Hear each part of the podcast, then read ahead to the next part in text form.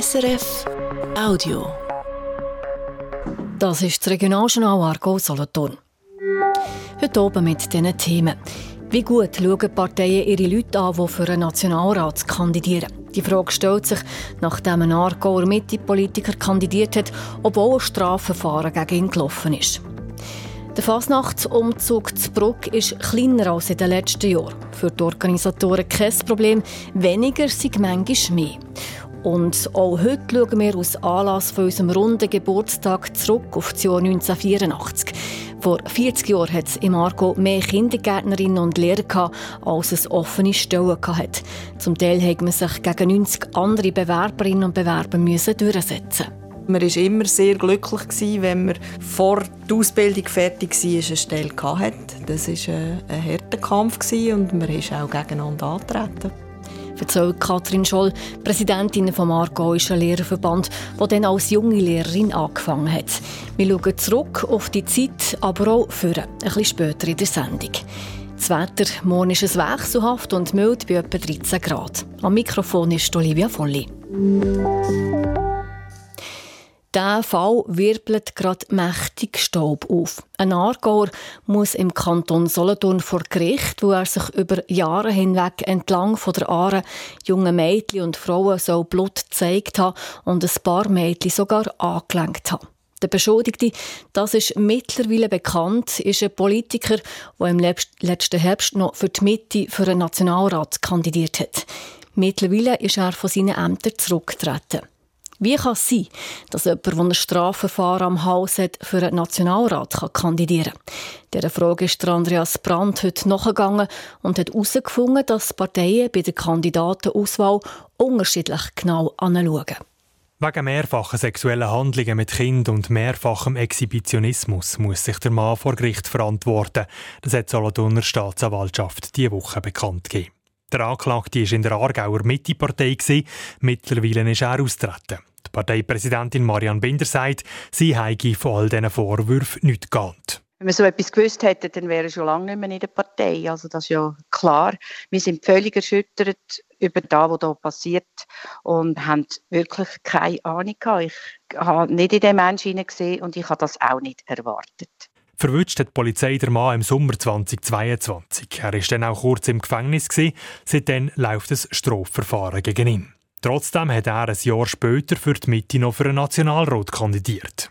Die Marianne Binder sagt, eigentlich hat man ja ein Grundvertrauen in die Menschen, die bei uns kandidieren. Also man hat jetzt nicht, äh, ab, macht nicht Abklärungen, was wir haben. Wir haben Governance-Regeln äh, wo jeder Kandidierende unterschreibt. Aber dort geht es mehr darum, dass man einen guten Umgang hat miteinander, dass man das Team schafft, dass man zusammen schafft.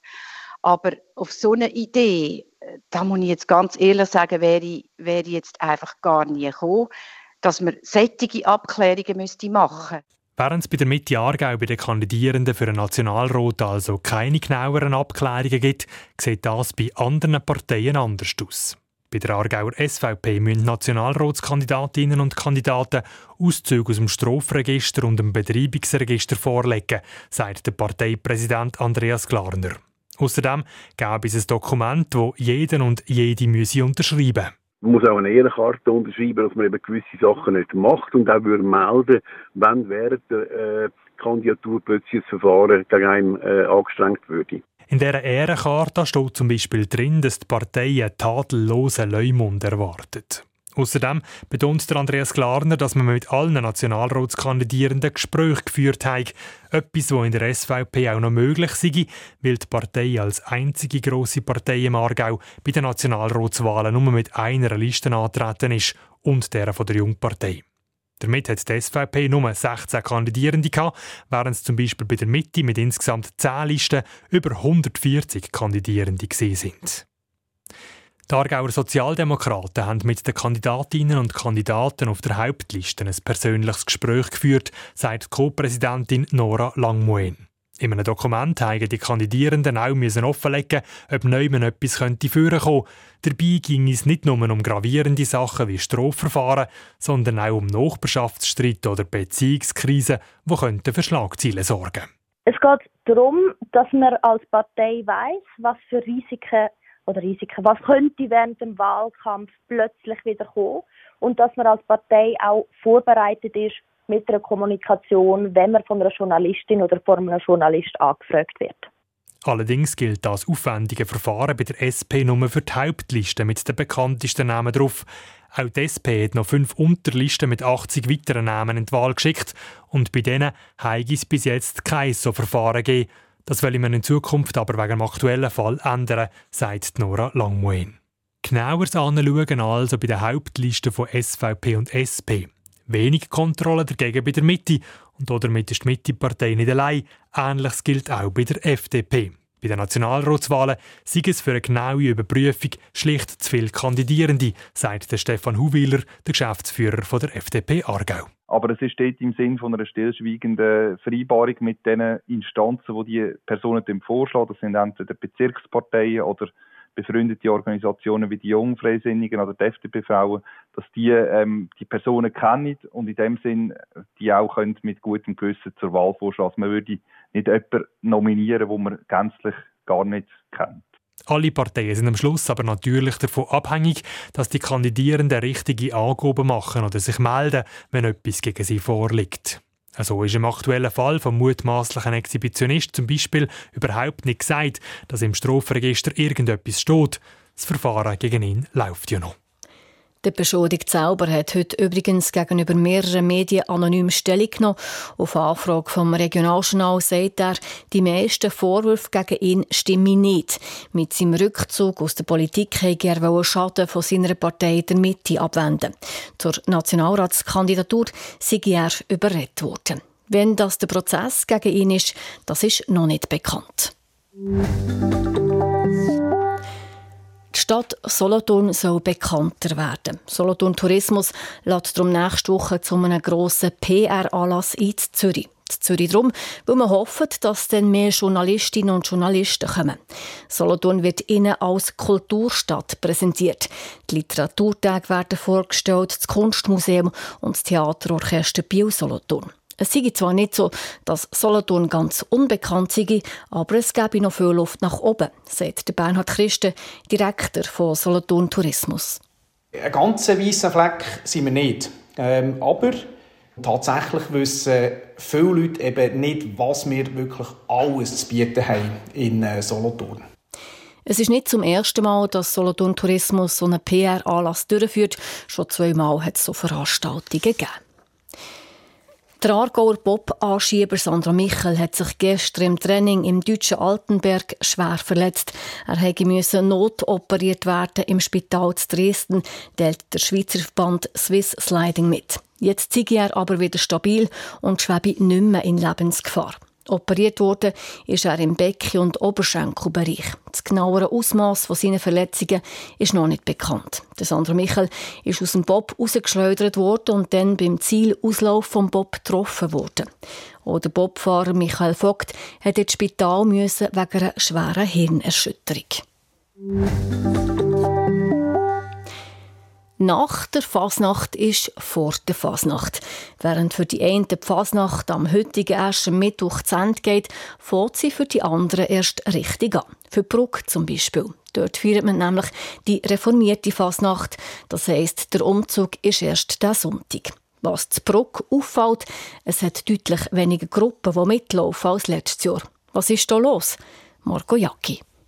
Die Hexenschränzer von Gebisdorf, die Gruftis von Windisch oder die Andalusier von Melligen, sie alle sind dabei am Fasnachtsumzug zu Bruck. 27 Nummern stehen auf dem Programm diesen Sonntag. Fast ein Viertel weniger als letztes Jahr, wo es noch 35 waren. Der Umzug wird also kürzer. Für einen Präsident von Fasnacht Bruck kein Problem. Weniger ist mehr, sagt Thomas Steinhauer. Er sieht zwei Gründe, wieso sich heuer weniger Gruppen angemeldet haben. Es hat Gruppen gegeben, die sich abgemeldet haben, haben gesagt, wir sind dann in der Ferien, wir machen gar keinen Wagen das Jahr, wir schauen das nächste Jahr. Ob das so ist, das sehen wir dann. Das ist einmal ein Grund. Dann hat es natürlich einen anderen Grund. Wir haben äh, ein bisschen halt harte Bedingungen, die man muss erfüllen muss, bei uns für am Umzug äh, können teilzunehmen. Harte Bedingungen, sagt der Thomas Steinhauer, genannt Steini, und verweist auf die Internetseite von Fasnachtbruck. Dort kann man sie nachlesen. Die Gucken werden verpflichtet, vor und nach dem Umzug in der Stadt aufzutreten. Und bevorzugt werden Gruppen oder Wagen, die die Zuschauer in ihre Aktivitäten mit einbeziehen und somit Bewegung in die Zuschauer reinbringen. Heisst, wenn einfach ein Paar auf einem Wagen oben hocken und den Leuten zuwinken, dann ist das zu wenig und an Fasnachtbruck nicht erwünscht. Der Steini redet von sogenannten Barwegen, die manchmal nicht einmal ein Motto haben oder gar nicht fasnächtlich geschmückt sind. Das bringt nichts. Da hat man also keinen Spass am Umzug. Ich lieber weniger, weniger ist mehr. Weniger Nummern am Umzug, weniger Barwege. Dafür läuft etwas. Qualität vor Quantität, betont Thomas Steinhauer, der auch schon Gruppen verwarnt hat, die zu wenig aktiv waren. Fürs Publikum ist es nicht wichtig, wie lange der Umzug ging, hat er die Erfahrung gemacht. So nach anderthalb, zwei Stunden haben die Leute völlig genug, laufen davon. Ob der Umzug jetzt noch 10 Nummern oder 20 Nummern lang geht, sie haben genug. Wer am Sonntag schauen kann, wird es nicht bereuen, verspricht der Organisator vom Brucker Fasnachtsumzug, der wegen seiner harten Bedingungen zwar weniger lang ist als auch schon, dafür aber eben mehr Freude soll machen Humor ist eben eine ernste Sache. Der Umzug zu Bruck ist übrigens am Sonntagnachmittag am 3 vor 2, also am 13.57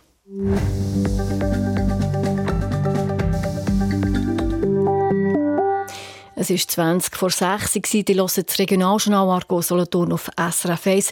Schon seit 40 Jahren gibt es die tägliche Sendung von uns. Eine lange Zeit mit vielen Themen, die kommen und auch wieder verschwunden sind. In unserer Serie 40 Jahre Regionaljournal Argo Solothurn schauen wir auch diese Woche zurück auf Themen, die immer ein bisschen Konjunktur hatten.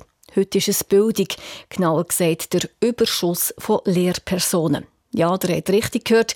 1984 hat es im Aargau nicht zu wenig, sondern zu viele Kindergärtnerinnen und Lehrer gehabt. Das zeigt ein Beitrag vom Regionalschnau Argo Solothurn aus dem Februar 1984. Gibt es im nächsten Frühling eine happige Zahl von arbeitslosen Kindergärtnerinnen? Die Frage muss man sich stellen, wenn man weiß, dass zurzeit etwa zwei Monate vor dem Schuljahresanfang ein großer Teil der Kindergärtnerinnen noch keine Stelle gefunden hat. Näheres dazu vom Peter Bertschi. Im nächsten Frühling werden rund 60 Kindergärtnerinnen neu patentiert. Von diesen 60 zukünftigen Kindergärtnerinnen haben zurzeit nur gerade 22 ein festes Voll- oder Teilpensum an einem Kindergarten auf sicher. Fast die Hälfte aber von diesen neu patentierten Kindergärtnerinnen, genau sind es 29, haben bis jetzt noch keine Stelle gefunden. Ähnlich sieht es übrigens auch bei den Hauswirtschafts- und Handarbeitslehrerinnen aus. Von 27 Arbeitsschullehrerinnen, die im Frühling das Seminar zu Bruck verlöhnt, haben bis jetzt erst 13 eine Stelle gefunden. Ähnlich sieht es auch bei den Hauswirtschaftslehrerinnen aus. 23 werden patentiert, davon haben bis jetzt nur 10 eine feste Stelle gefunden. Das sind die neuesten Zahlen, die das Aargauer Erziehungsdepartement heute zusammengestellt hat. Der Werner Ruf, der Chef der Abteilung Volksschule im Erziehungsdepartement, schaut zwar die Situation nicht als rosig an, aber, so hat er betont, hat es das letzte Jahr bei den Kindergärtnerinnen ähnlich ausgesehen. Im Frühling 83 haben wir 50 Kindergärtnerinnen patentiert und überraschenderweise haben am Schluss doch alle eine Stelle gefunden. Der Werner Ruf sieht also für das Jahr noch keinen Grund zur Aufregung. Immerhin, auch für die Zukunft sieht die Situation für Kindergärtnerinnen nicht gerade ermutigend aus. Im Kindergärtnerinnen-Seminar zu gibt es Jahr für Jahr mehr Anmeldungen. Im nächsten Frühling zum Beispiel fangen rund 80 Kindergärtnerinnen ihre zweijährige Ausbildung an. Die Tendenz ist also eindeutig so, dass sich immer mehr Kindergärtnerinnen ausbilden lassen und dass es immer weniger offene Stellen gibt. Wie gesagt, die Stellensituation für Kindergärtnerinnen ist alles andere als rosig. Merkwürdig ist in dem Zusammenhang aber, dass im Aargau noch eine Handvoll von Kindergartenabteilungen grosse Bestände haben. Z Birmenstorf zum Beispiel unterrichtet eine Kindergärtnerin 53 Kinder. So hat es also bei uns im Regionalschnau vor 40 Jahren 1984 zu viele Kindergärtnerinnen für zu wenig Klassen. So war das 1984. Heute ist es gerade umgekehrt. Schweizweit gibt es zu wenig Lehrpersonen auf allen Stufen. Und in den nächsten zehn Jahren soll die Lücke sogar noch mehr aufgehen. Unser Redakteur Christoph Studer hat darum mit Katrin Scholl geredet. Sie ist Präsidentin vom Aargauischen Lehrerinnen- und Lehrerverband ALV. Und Katrin Scholl hat 1985 selber als Junglehrerin im Aargau angefangen. Sie kann sich noch gut erinnern an die Zeit, wo es viele Lehrpersonen gegeben hat. Ich habe im 85 angefangen und dort hat es rund 90 Bewerbungen gegeben. Also man war immer sehr glücklich, wenn man vor der Ausbildung fertig war, eine Stelle hatte. Das war ein, ein harter Kampf und man ist auch gegeneinander antreten von den, von, den Kolleginnen und Kollegen. Es war eine schwierige Situation. Für mich ist jetzt noch spannend, auch das Zahlengerüst zu hören. Oder? Also 29, das ist wirklich noch eine deutlich kleinere Zahl, als dass wir heute Kindergärtnerinnen Kindergärtner in den Schulen haben. Im Beitrag ist ja vor allem von zu vielen Kindergartenlehrerinnen die Rede. Soweit ich das kann nachvollziehen kann, hat das für alle Lehrkategorien gelten, oder? Genau, das ist äh, eben, ich bin in der Primarschule eingestiegen, das ist genau die gleiche Situation gewesen. Es ist immer ein bisschen besser auf der, auf der Oberstufe, aber auch dort hat man die, die Wellenbewegungen von, von Mangelsituation und Überfluss hat man auch dort gespürt. Wir haben im Beitrag von meinem Vorgänger Peter Bertschi auch gehört, dass es noch Klassen gegeben hat mit Grössen von 50 äh, Kindern. Heute undenkbar, oder? Ja, das ist heute absolut undenkbar. Einfach auch, weil sich, weil sich die Voraussetzungen, die die Kinder mitbringen, nicht nur weniger, sie bringen auch mehr mit, ist, ist äh, nicht denkbar, dass man dem könnte Meister werden könnte.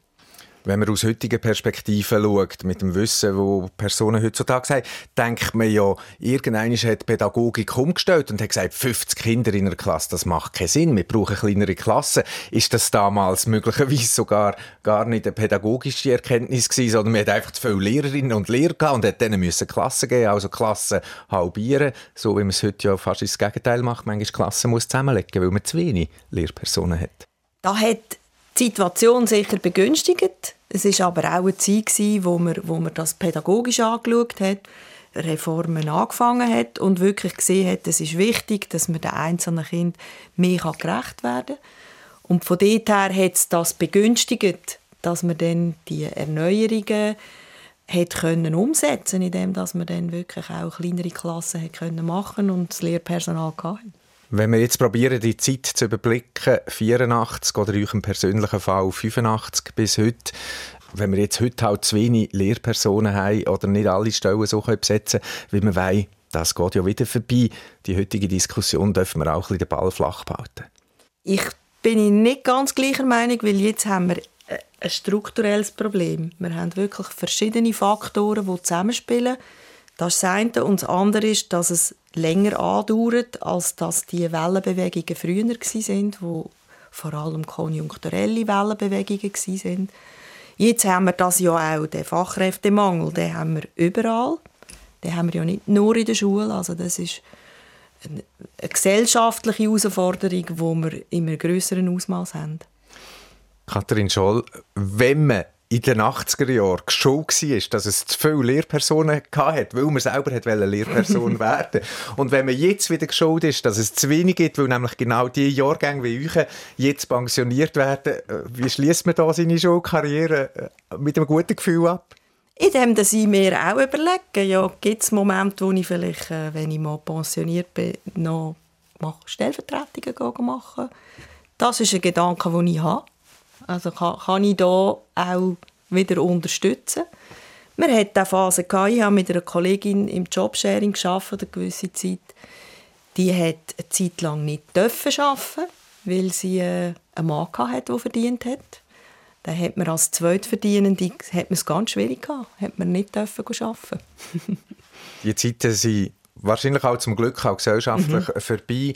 Äh, letzte Frage, in Zukunft geschaut. Wir haben jetzt den Mangel an Lehrpersonen, wir haben aber auch ganz viele Initiativen, ganz viele Anstrengungen im Kanton Aargau, in anderen Kantonen schweizweit, die probieren, mit dem Lehrpersonenmangel zu schaffen und den wieder können zu beheben.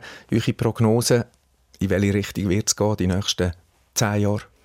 Also ich denke, es wird wichtig sein, dass man heranschaut, wie können wir auch mehr Leute in diesen Beruf hineinbringen. Das ist so der eine Teil. Und der andere Teil ist, dass wir denen, die im System innen sind oder einmal im System innen sind, äh, Sorge gibt und, und auch wieder so attraktiv gestaltet, dass man sicher bleibt, gesund drinnen bleibt und dass man, dass man äh, die Freude, wo ja, wo ja nach wie vor wirklich da ist, ähm, dass, dass man die kann erhalten kann. Ich glaube, das ist ganz, das ist ganz zentral. Sagt Katrin Scholl, Präsidentin vom Lehrerinnen und Lehrerverband Aargau. Jetzt zu den Wetteraussichten von SRF Meteo mit dem Jürg Zock. In der Nacht lockern die Wolken wieder auf und es wird zum Teil klar. Die Temperatur geht auf etwa 3 Grad zurück, das Welschrohr kühlt gegen 0 Grad ab. Morgen wechseln sich dann sonnige und bewölkte Phasen ab. Die Nebelfelder Daren und der Rüsnau lösen sich im Laufe des Vormittags auf. Am Nachmittag wird es dann ausgesprochen mild für Mitte Februar. Die Temperaturen steigen auf etwa 13 Grad. Im unteren Fricktal wird sogar bis zu 15 Grad warm. Um Freitag gibt es zuerst noch sonnige Abschnitte bei Temperaturen bis 14 Grad. Am Nachmittag werden dann die Wolken von Westen her immer dichter und gegen Abend kommt Regen auf. Jetzt nochmal zu wichtigen Meldungen vom Tag in der Übersicht. Wie gut schauen Parteien ihre Leute an, die für einen Nationalrat kandidieren? Die Frage stellt sich, nachdem ein Aargauer Mitte-Politiker auf einer Unterliste von der Mitte kandidiert hat, obwohl ein Strafverfahren gegen ihn gelaufen ist, wegen Exhibitionismus und mehrfachen sexuellen Handlungen mit Kindern. Unsere Umfrage bei den Aargauer Parteien zeigt, dass sie unterschiedlich damit umgehen. Bei den einen wird ein Strafregister und ein Betreibungsregisterauszug verlangt, bei den anderen nicht. Der Fasnachtsumzug zu Bruck, der nächsten Sonntag stattfindet, ist kleiner als in den letzten Jahren. Es machen fast ein Viertel weniger Gruppen mit als noch vor einem Jahr. Zum einen hat das damit zu tun, dass viele Leute in den Ferien sind, zum anderen wegen der strengen Vorgaben für die Fasnachtsgruppe, heisst es vom Fasnachtspräsident.